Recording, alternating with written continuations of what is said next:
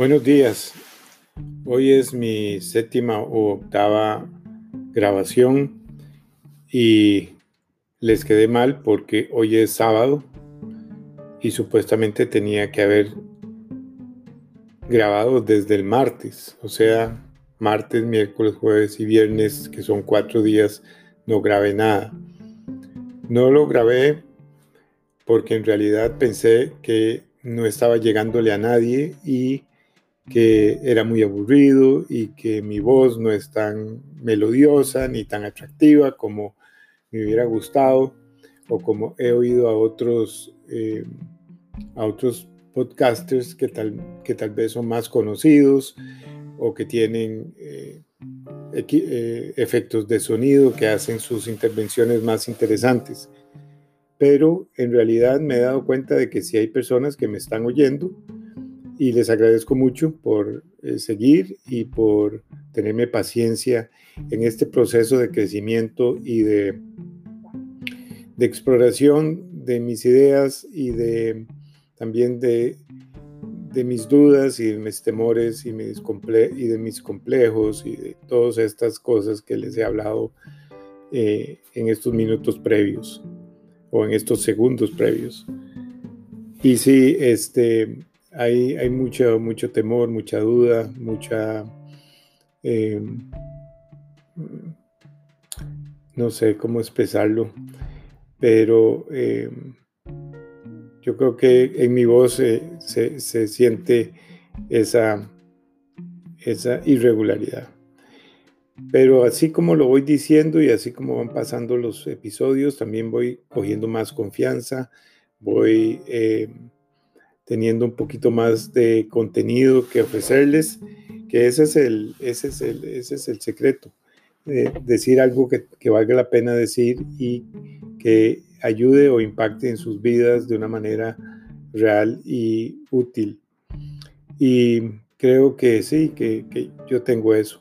Entonces, eh, les voy a contar qué ha pasado en estos cuatro días. El lunes regresé de la finca, como les había dicho que iba a ir. Mi finca está en Costa Rica, en la parte sur, a 250 kilómetros de acá de mi casa. Y tengo caballos y entonces eh, me llamaron para, unos amigos de Colombia me llamaron para participar en unas masterclass eh, sobre diferentes aspectos de la hipoterapia, la equinoterapia, el el entrenamiento con caballos. Y mi tema, eh, bueno, el tema que yo ofrecí era eh, la importancia del agua, eh, de la hidratación en la hipoterapia. Y el segundo tema que ya preparé y que he estado trabajando también estos, en estos cuatro días es el electromagnetismo en, en la labor equinoterapéutica. y todavía me falta otro que es la imagen en, los trabajos con caballos y me pidieron una parte 2 de la hidratación. Entonces, como verán, he estado bastante ocupado. Eh, fue, muy, fue muy gratificante poder hablarle a una cantidad de personas de muchos países, de Argentina, de Chile, de Brasil, de Colombia, de Venezuela, de México, de Puerto Rico, sobre mis investigaciones y mis conclusiones ah, sobre la importancia de la hidratación y del agua. Eh, entonces, eh, eso me animó porque les gustó y inclusive me pidieron una parte 2 de este tema. Y, bueno, este, me he dado cuenta de que sí, de que vale la pena eh, exponer lo que he ido aprendiendo y he ido investigando. Eh, ya tengo el, material para presentar sobre el electromagnetismo. También aprendí a hacer ebooks y ahora los hago como quien hace pancakes. Ya he encontrado el...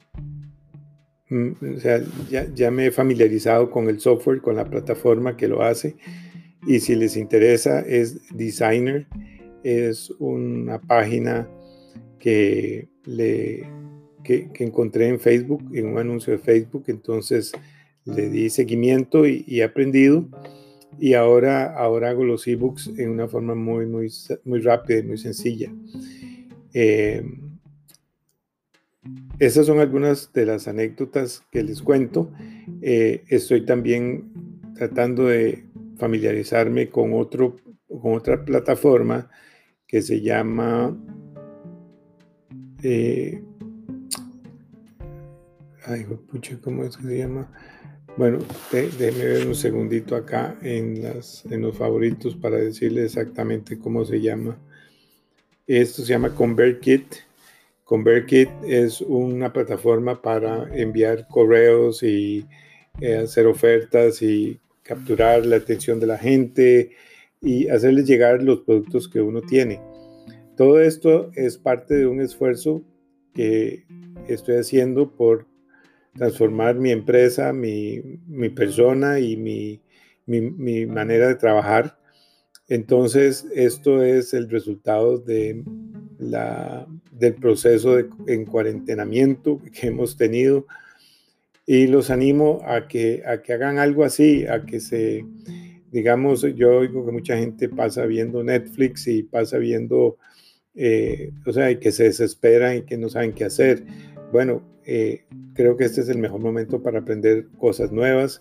Como les he dicho, yo tengo 63 años, no, no me siento viejo, ni me siento cansado, ni me siento acabado, más bien creo que tengo muchas cosas por delante para hacer y estoy aprendiendo además este, todas estas tecnologías y todas estas formas nuevas de trabajar.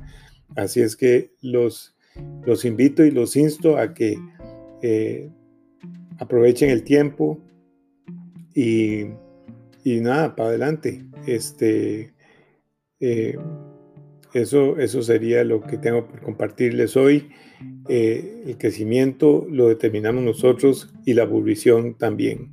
Entonces, no se, no se siente a ver películas, a perder el tiempo, a matar el tiempo, como dicen, sino que aprovechelo y úselo para sus ventajas porque de esto tenemos que salir mejor y las cosas que aparentemente se nos vienen después de este paronazo económico y esta, este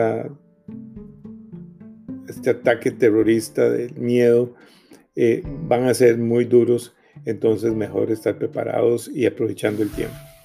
Ok, los dejo por ahora y que tengan un lindo día.